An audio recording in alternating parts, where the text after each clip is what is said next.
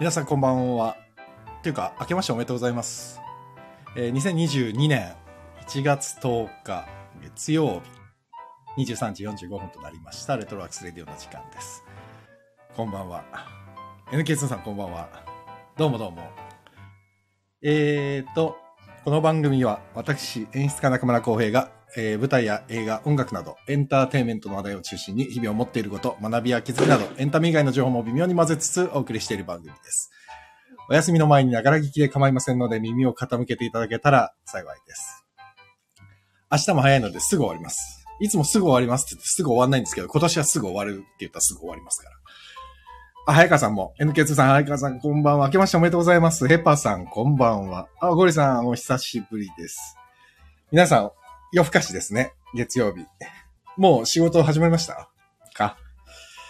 僕はなんか、微妙ですね。あ、坂本さんもお久しぶりです。明けましておめでとうございます。本年も何卒よろしくお願いいたします。こちらこそ。よろしくお願いいたします。あー、新年明けましたね。もう10日も経っちゃって。ね。もう何をやってたんだっていう。あのーもう仕事始めですか？らよね？もちろんね。5日ぐらいからですかね。僕あの、年末の配信でも言ったんですけど、あのー編集をずっとやってて、動画の。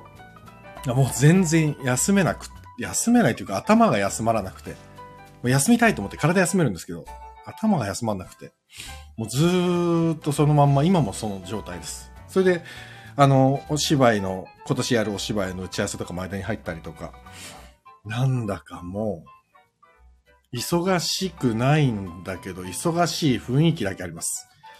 嫌になっちゃうな。本当に。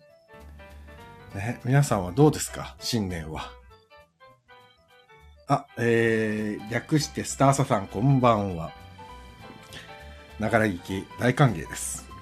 そんなもう何の役にも立たない話しかしませんから。早川さんそうだ。早川さん月末の月曜日ぐらいに1ヶ月まとめての大河の話しましょうね。なんかあれ、そうだ。なんだっけ？早川さんがね、なんかラジオに出て、ラジオ？なのかな？出てて、聞けなかったんだよな。あれどうやって聞けばいいかわかんなくて。ちょっとだから、その話も今度聞こう。えーと、明日から劇場、お、ゴリさん明日から劇場入り？あ、そうなのか。え何の作品だ？俺なんで知らないんだろう。ゴリさんのことは基本的に分かってるはずだったのに。なんだろう、なんだろう。坂本さんまだ現場に行きます。あ、まだ行けないんだ。そうですか。早川さん。鎌倉殿ぜひね、月末、前言ってたみたいにやりましょうね。一月まとめて。ね初回。っていうか、ああ、そう、大河の話もうちょっと後にしようかな。せっかくだからね、末年始の話を先にしようかな。えっ、と、ゴリさん、委託で受けてるのだから表に、ああ、そういうことなんだ。そう、ゴリさん何やってるんだろうと思ったら。あ、でももうすごいですね。新年明けてすぐに仕込み？ってことはもう、本当に、えっ、と、どんぐらいなんだろうね？2、3日仕込みぐらい？3, 3日仕込みぐらいかな？週末ぐらいから本番ですか？ね。あ、マッサル、アキオメッス、アキオメッス。ねえ、もう、今年も、ねえ、やってるわ。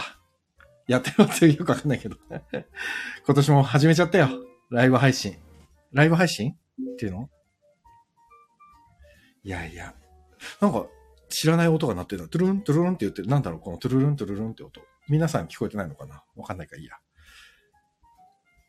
トゥルルンってなんだろうな。はいそう。明けまして2010、2022年やっと初詣に行きまして。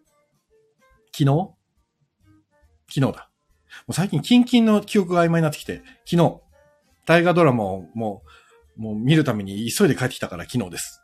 だから昨日ね、行ってきたんですけど、僕昔から、昔からっていう、まあでも昔からだな、もう20年ぐらい前から、ずーっとこう定期的に行く神社が、ちょっと、ちょっと郊外にあって、そこに行くんですけど、たまに。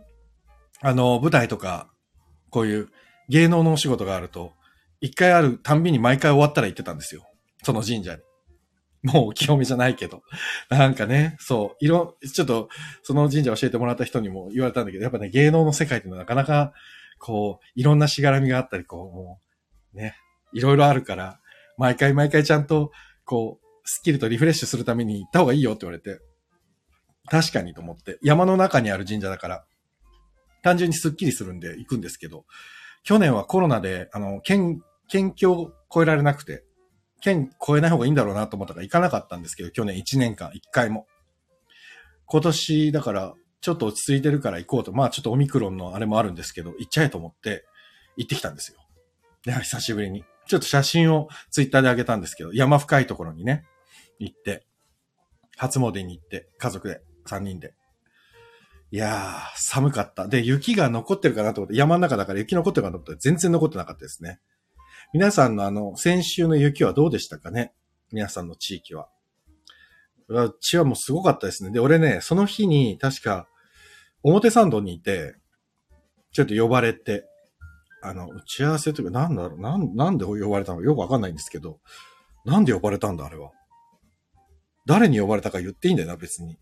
隠す必要もないから言っちゃいますけど、あの、女優さんの青山美里さんに、ちょっと新年、あれ6日だったかね ?7 日だったか、そこら辺で、美里に、ちょっと新年の挨拶があったら、ちょっと話しませんか？って言われて、表参道に呼び出されて、ちょっとだけ、ほんと30分とか1時間だけ あったんですけど、で、結構雪が降り始めて結構強めになってきたから、あ、やばいと思って帰ったんですけど、ねえ、ミサトも元気そうでした。あの、ソニーミュージックアーティストを辞めて、ね、今フリーで活動してるけども、なんかもう彼女は彼女なりに、すごいですね。マイペースで、自分のペースがあって、すごいなと思って。あ、ゆうさんこんばんは。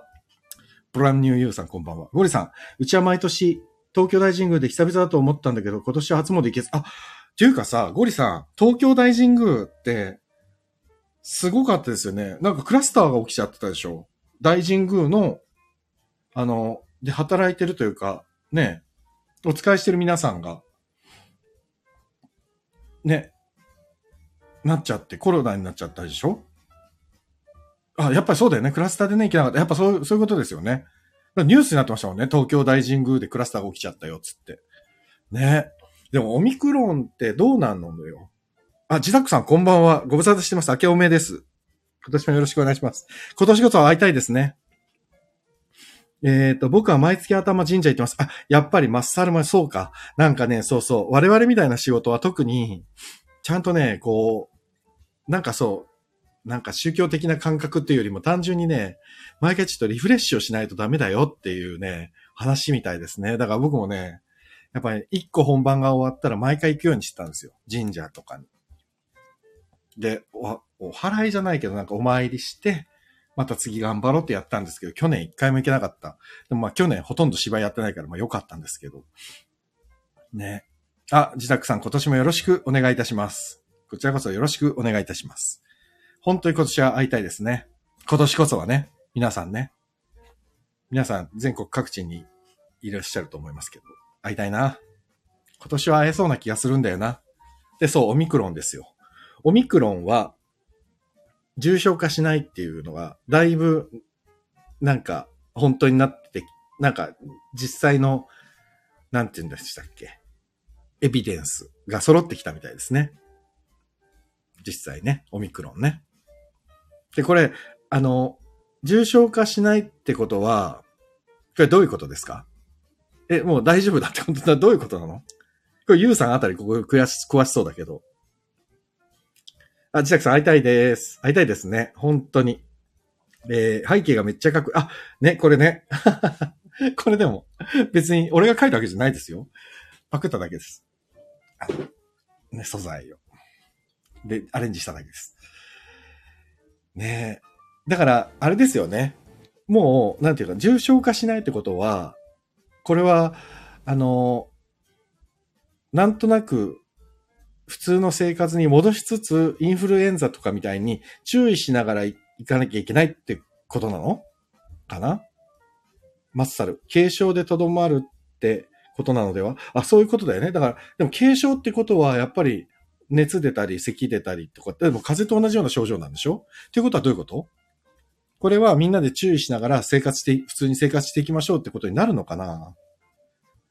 逆に広まりやすいような。でもそうなんだよね。それで、今の場合って、今の感じだと、やっぱりオミクロンだろうが、軽症だろうが何だろうが、えっ、と、なっちゃったら隔離になるじゃないですか。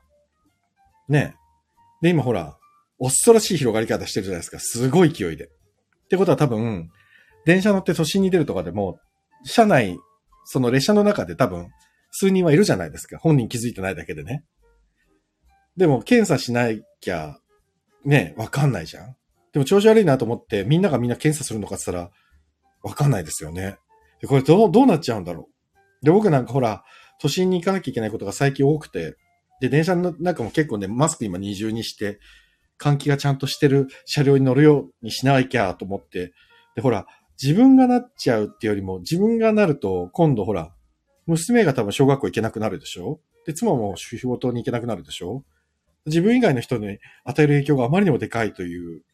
だから、インフルエンザみたいなもんなんですよってニュースでいくら言ってても、だってでも隔離になるじゃんって思ったら、やっぱり怖いですよね。どうにもならないというか、そのルールが怖くなってるよね、最近。どうしたらいいんですかね。わかんないけど。うん。でもまあ、気をつけて、やっぱり、予防、感染予防をするしかないよね。っていうことなんですよね、きっとね。うん。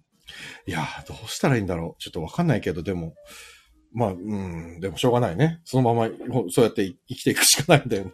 で、まだ、ほら、お医者さん方もね、どう、どうしたらいいかも、はっきりまだ出てないし。ただ、感染力だけは非常に強くて、今日は何になったんだろう。でももう人数もあんま関係ないですもんね。重症化どんぐらいしてるのかっていう割合になるのかな注目するべきなのは。ちょっとわかんないな。難しいとこですね。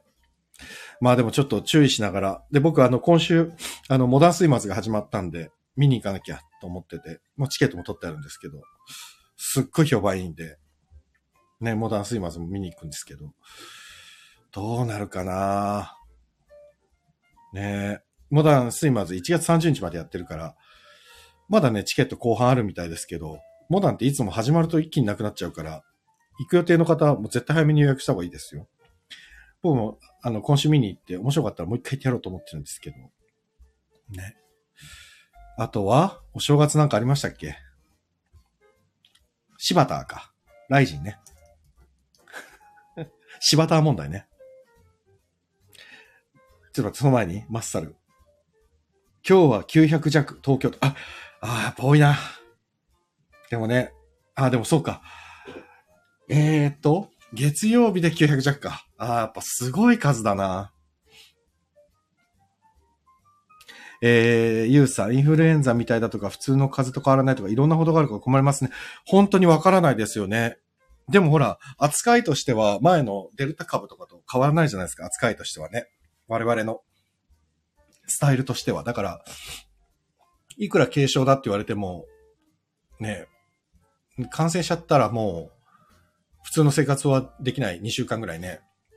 ってなると、どうや、どうすればいいんだよってなっちゃうから、やっぱり、ならないように気をつけるに越したことはないですよね。うん。まあ、ちょっと話がぴょんぴょん飛んじゃってすいません。そう、ライジンの柴田問題ね。全然興味ない人はもう全く意味わかんないと思いますけどね。柴田対久保ね。久保優太。見ました？僕は録画してみたんですけど、紅白見てたんで、大晦日は。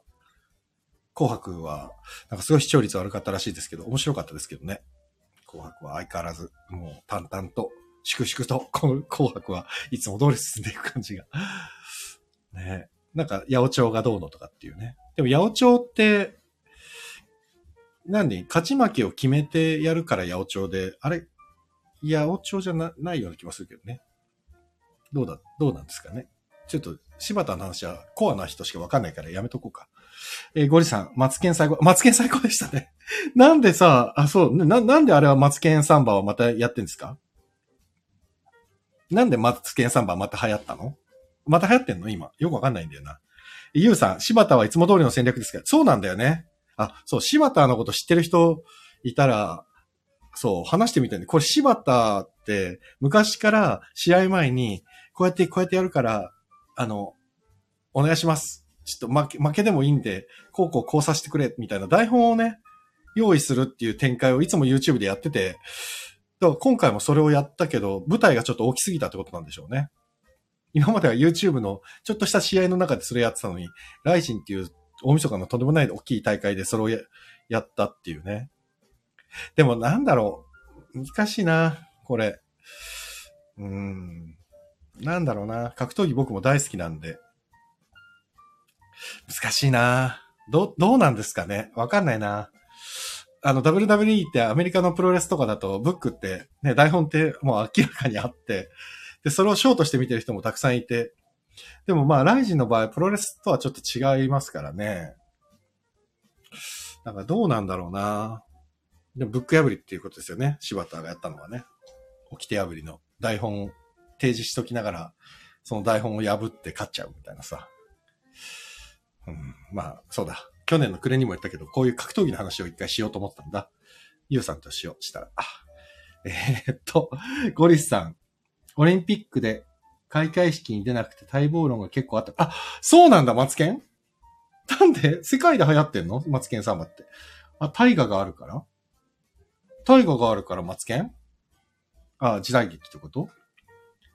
大泉さんがエヴァに乗ったのがよかった。あ、ね、っていうかなんか、そうそう、大、あ、しん、ん紅白歌合戦も面白かったですっていうのは、このエヴァもそうだし、なんかアニメーションとたくさんコラボしたり、で、まあ、マツケン出てきたりもそうだし、あと、藤井風の演出面白かったな。家で、岡山の実家でって言って、ね、演奏してて、ええー、初めて紅白出んのに、実家の映像だけで終わりかよと思ったら、ちゃんと本人出てきて、最後なんてね、ミーシャとコラボしちゃったりして、ああ、すごいなと思ったけど、やっぱり藤井風はかっこよかったですね。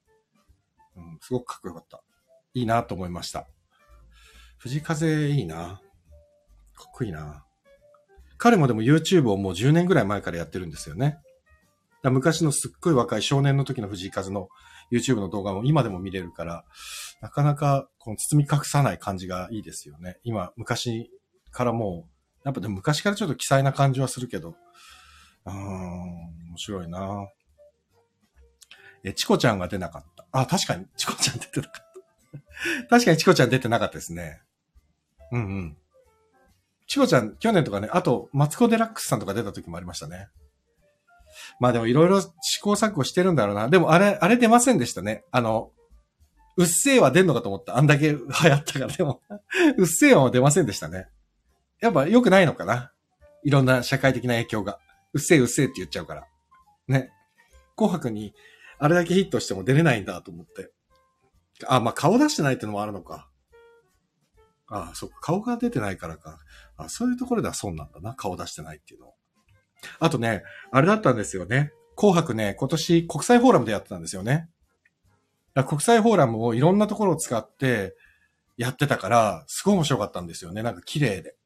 国際フォーラムの綺麗さをもう余すところなく使い、使いまくるみたいなとこがあって。あ、ゆうさん。え、あ、来た。久保さんが理由はどうであどうあれ負けてはいけないんですよっていうのが多くの格闘ファンの見方ですね。僕もそう思った。確かにそうですね。そう、久保優太は負けちゃいけないっていうね。そう、あんなにね、強い、K1 で強い立ちの人が、まあでも体重差はあるにしよう。まぐれだった柴田の右フックに吹っ飛んだっていうのが衝撃でしたね、あれは。本人も、本人が一番びっくりしただろうな。自分の体が吹っ飛んだのは。うん。柴田もびっくりしただろうな、当たって。ねえ、どうなんだろうな、この八百長とかさ。偽物とかエンタメとかもいろんな意見があるけど。うん。まあ、でも格闘技なんてみんな命削ってやってるから、ねえ、どうなんだろうな、ああいう、まあ、柴田みたいな人を出さなきゃいいんじゃないのと単純に思っちゃうけど、そういうエンターテイナーだから彼は。なんか YouTube の柴田のチャンネルとか順番に見ていくと、あ、この人って本当にな、なんて言うんだろう。構成作家できんじゃないかなっていうぐらい話の流れをうまく作ってるから、これすごいなと思ったけど、やっぱり、あ、でもまあ賢い人なんだろうなっていうのはわかりますね。柴田っていう人は。うん。あ、で、そう、僕ね、今年の占いっていうのをですね、見てみたんですよ。皆さん、占いって信じる人ですか？僕ね、占いあんまりいいことしか信じないんですけど、なんだっけ？なんて言うんだっけ？これは、えっ、ー、と、椎茸占い。椎茸占いの2022年上半期の運勢。でね、なんかね、2021年は怒涛と信用の2021年でしたって書いてあって、すごい大変だったけど、いろんな人が信用されたんじゃないですかって書いてあって、あ、でも確かにそうなのかな。でも信用されてるかどうかは僕は判断できないからどうも言えない、なんとも言えないなと思ったけど、あのね、2022年の上半期においてまず向き合っていくことが体力の低下問題って書いてあって。これはね、すごいですよね。体力の低下問題。はあ、なんかすぐ最近すぐ、すぐため息が出ちゃうのは、これ体力が低下してるってことなのかな？何ですか？体力の低下って。はあ。でもこの椎茸占いってこれ全部読むのすら体力がいる。すっごいたくさん書いてあって丁寧に。あと新しい世界の創設とかね。受注者から私のやりたいことへ進んでいくとか。いいことは書いたんだよな、たくさん。1月は1回リセットする月。2月は怒涛のスタートを切る月。3月は不安を乗り越えられる月。4月、開くのか閉じるのか。5月、私は絶対に勝つ。6月、ラッキー月。うーん。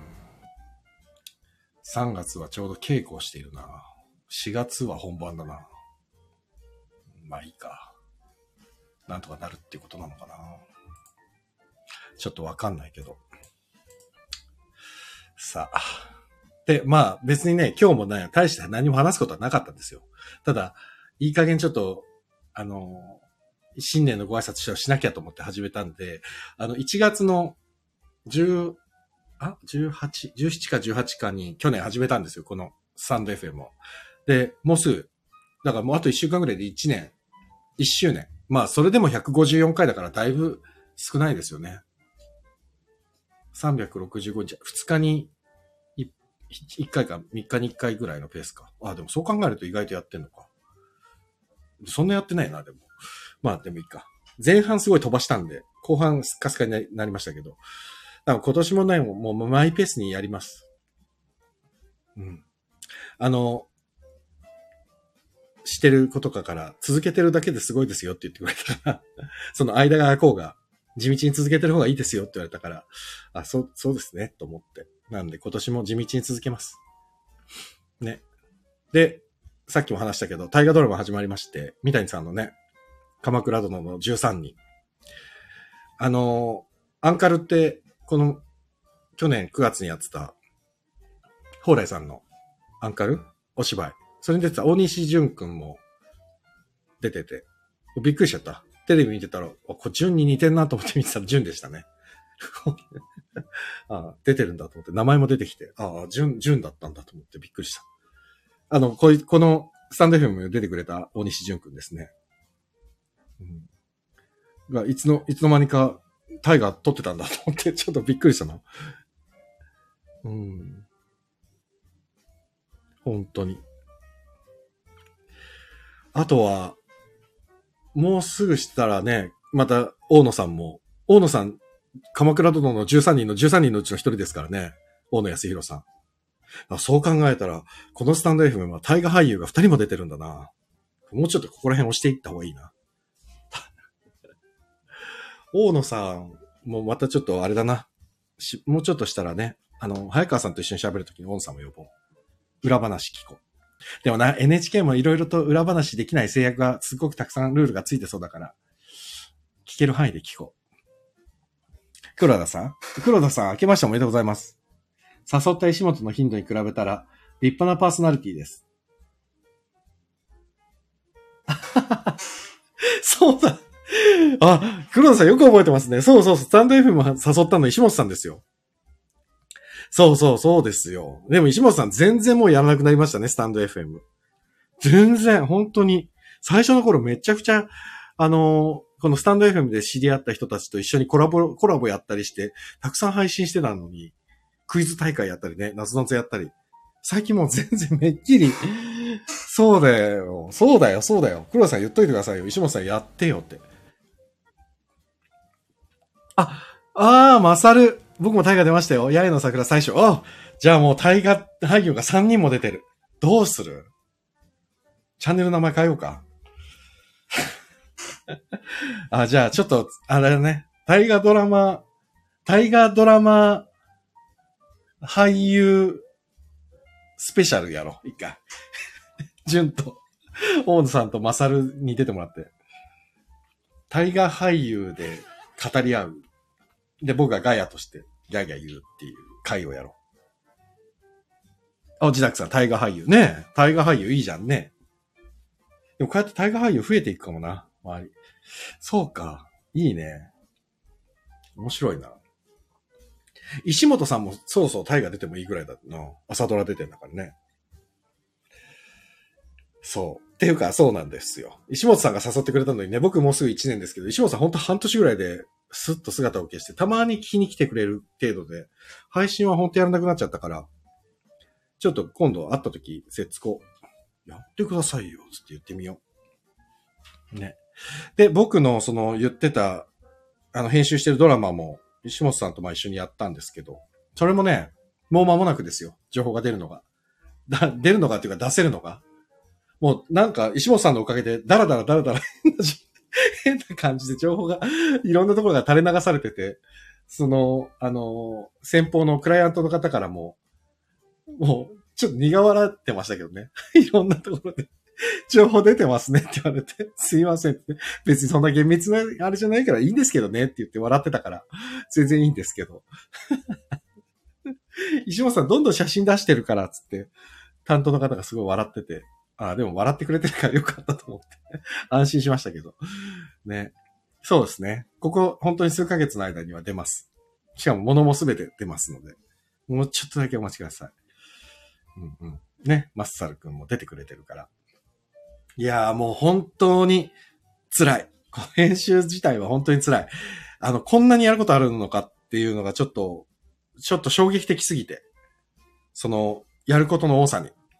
編集、まあ、編集なんてね、編集なんて言ってるのも変だけど、つなぎはいいだけだと思ってたんで、自分の思った通りの絵に。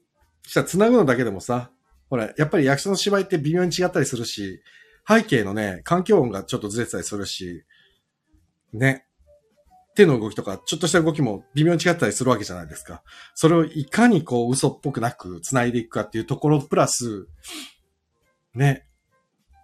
マイクの感度もちょっと違ったり、録音さんが違うと、もう根本的な音声のボリュームがまず違ったりするんで、だからもう編集して、オーディオ調整をして、色付けをして、絵に色付けをして、で、さらにえ、BGM とかを入れて、その後にテロップ入れて、総合的にバランス取ってまた新調整してとかって、本当に、こんなにやることあるんだと思って、ちょっともうびっくりしてる。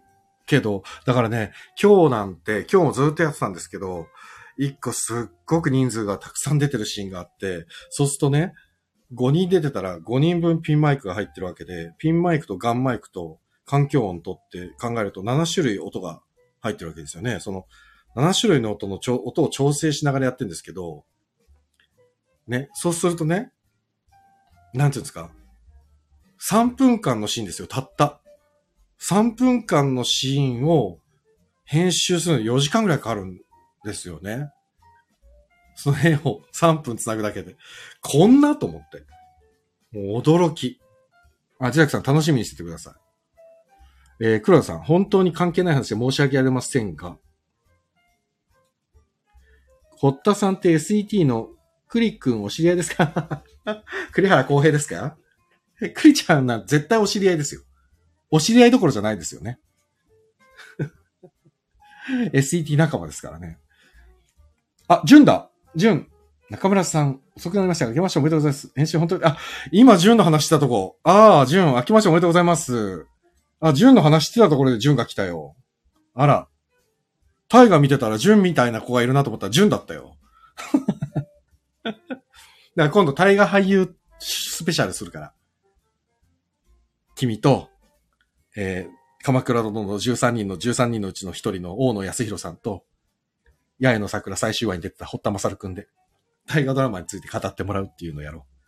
そこに早川さんと僕でやんややんや言おうかな。そういう回を一回設けようと思います。まあ、早川さんにはまだ許可取ってないですけど、今言ったんで多分伝わってると思います。さあ、そろそろやめよう今日。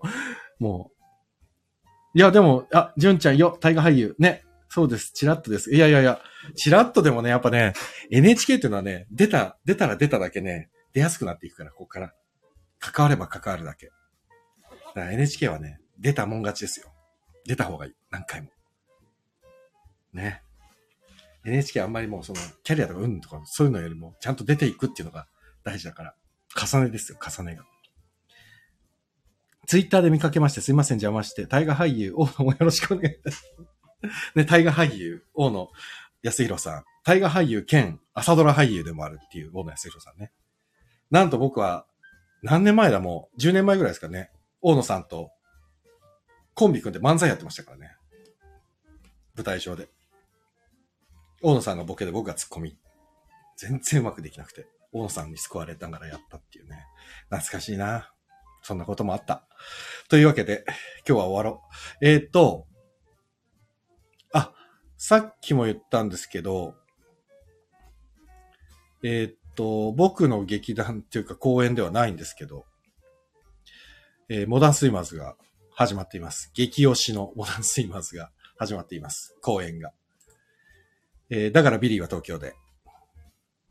1月8日からスタートしてて、30日まで、東京芸術劇場シアターイーストにいて、アンカルに出てたナムラくんが主演らしくて、ナムが頑張ってるそうですので、僕も今週行きます。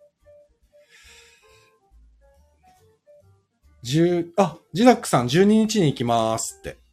え、12日だと、12日の昼かな？ジダックさん会えるかもしれない。俺も確か12だった気がするな。違ったかな？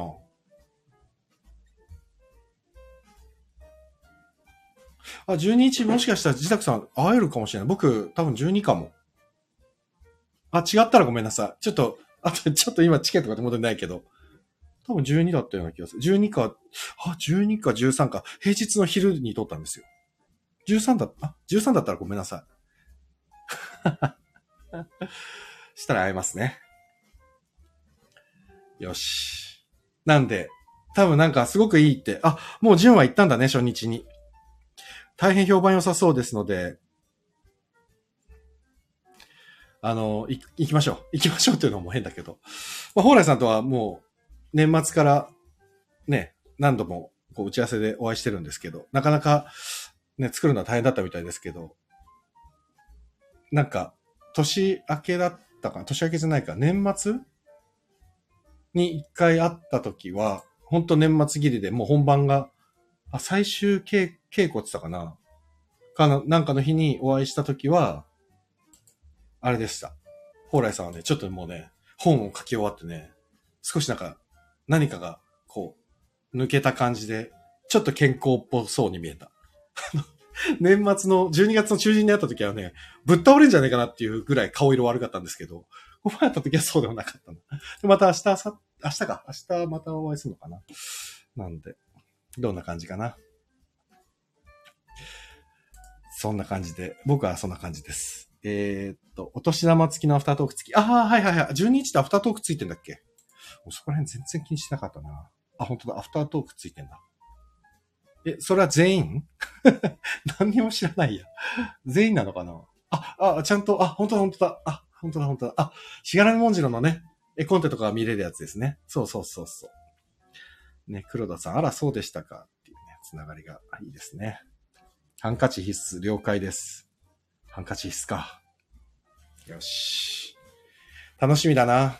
あとは、もう何度も言ってるけど、今年ずっと本番まで宣伝し続けることになりますけど、広島ジャンゴ2022が4月、文化村シアター国君、もうすぐ一般が発売されるのかな？もうすぐじゃないのか？もっと先なのかな？